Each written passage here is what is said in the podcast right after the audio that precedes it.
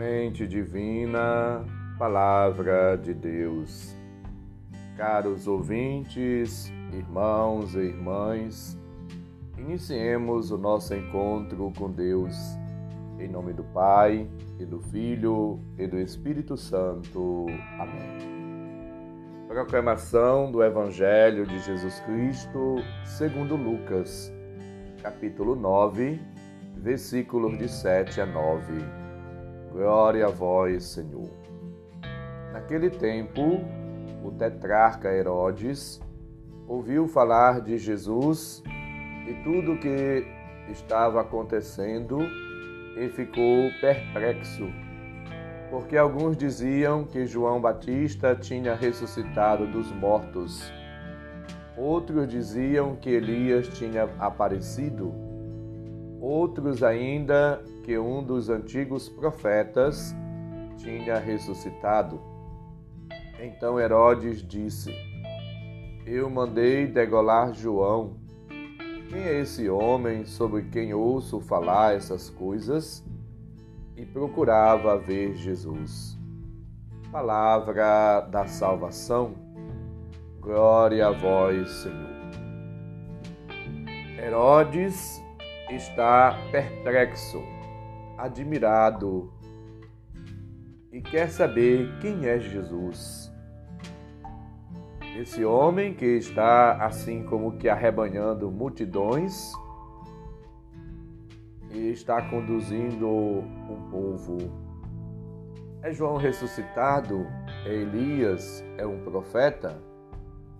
O povo apercebe-se da grandeza de Jesus, mas comparam a figuras do passado.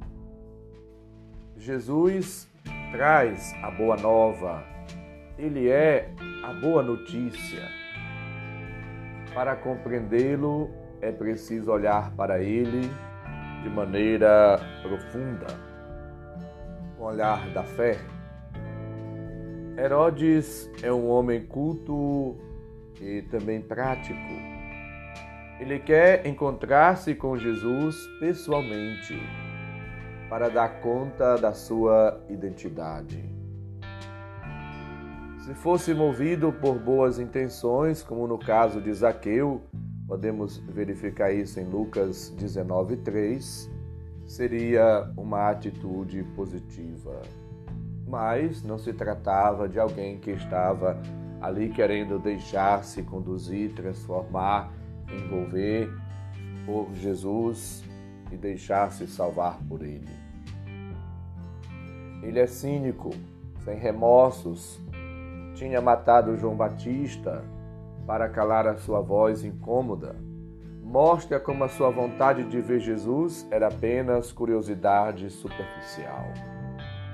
Tudo isso ficará nítido, claro, na narrativa da paixão, Lucas 23, de 8 a 10, narra. Herodes representa a pessoa curiosa, que não quer tornar-se discípulo de Jesus, mas apenas quer ver fenômenos extraordinários, milagres, prodígios, portentos.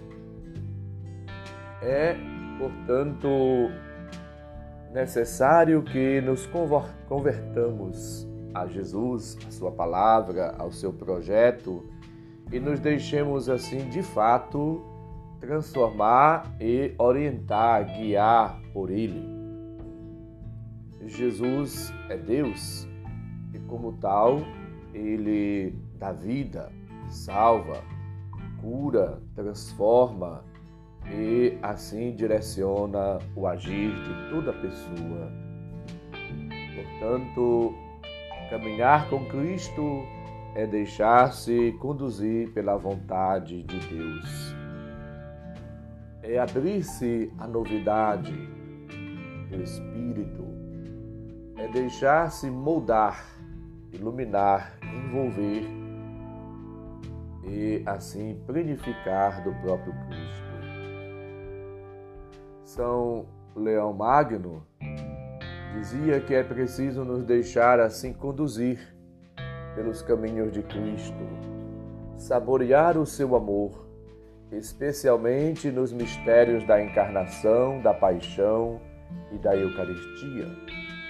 Ele mostrava para todos a importância da humildade, do zelo, do amor pela Igreja, sobretudo obtendo graças de uma união mais íntima com nosso Senhor Jesus Cristo, no espírito de amor e na reparação, todos são chamados, segundo ele, a viver uma vida nova, a viver no espírito. Por isso, supliquemos o Espírito que seja infundido em nossos corações, em nossa vida, para que possamos de fato colocar toda a nossa existência nas mãos de Deus e, auxiliados por Sua graça, possamos assim cumprir a nossa missão, nossos compromissos. Que o Senhor nos ensine a viver de acordo com a Sua palavra, a praticá-la cada dia na nossa vida e que nossas ações, nossos gestos sejam expressão da vida e da graça de Deus agindo em nós. Procuremos caminhar com Jesus, andar segundo os seus ensinamentos e nos deixar cada vez mais assim transformar pela sua presença, pela sua graça, pelo seu amor. Não sejamos apenas curiosos das coisas de Deus, da religião, da palavra de Deus, mas sejamos de fato envolvidos, transformados, redimidos por Deus, pela sua graça, pelo seu Espírito, pela sua palavra. Jesus, ele, como Deus, estava transformando as pessoas, curando-as, libertando-as conduzindo-as à felicidade e à vida plena. Ele fazia prodígios, portentos, milagres, ele acolhia as pessoas, devolvia-lhes a dignidade, a vida, perdoava, curava, transformava a vida das pessoas e assim era cada vez mais reconhecido como tal. As pessoas sabiam que algo de extraordinário vinha de Cristo. Cristo era o Filho de Deus, o Messias, o enviado, o esperado. Diante destas constatações, Jesus pedia segredo, pois a sua missionariedade e o seu ser Messias era uma atitude diferente daquilo que se esperava. Ele é o servo de Javé. Ele é o servo sofredor. Ele é aquele que dá a vida, que se entrega, que se oferece, que vive é, assim com humildade a sua vocação, a sua missão, o seu ser Deus, transformando a vida das pessoas pela simplicidade, pela pobreza, pela humildade, pela purificação do seu coração e pela verdade de suas palavras e por suas atitudes misericordiosas. Assim, ele vai transformando as pessoas e o meio em que se encontra. Ele é realmente a luz do mundo. Ele é a luz por excelência. Ele é a vida que desabrocha, que surge, que desponta. Ele é a aurora de um novo amanhecer, de um novo tempo, de uma nova época, em que agora as pessoas encontram a alegria, o sentido, o gozo, o prazer de viver novamente.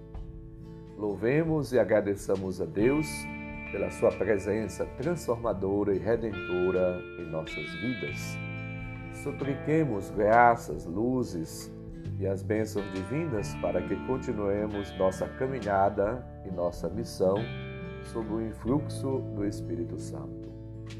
O Senhor esteja convosco, Ele está no meio de nós. Abençoe-nos, Deus bondoso e misericordioso, Pai, Filho e Espírito Santo. Amém. santo e abençoado dia para todos. Um abraço, felicidades.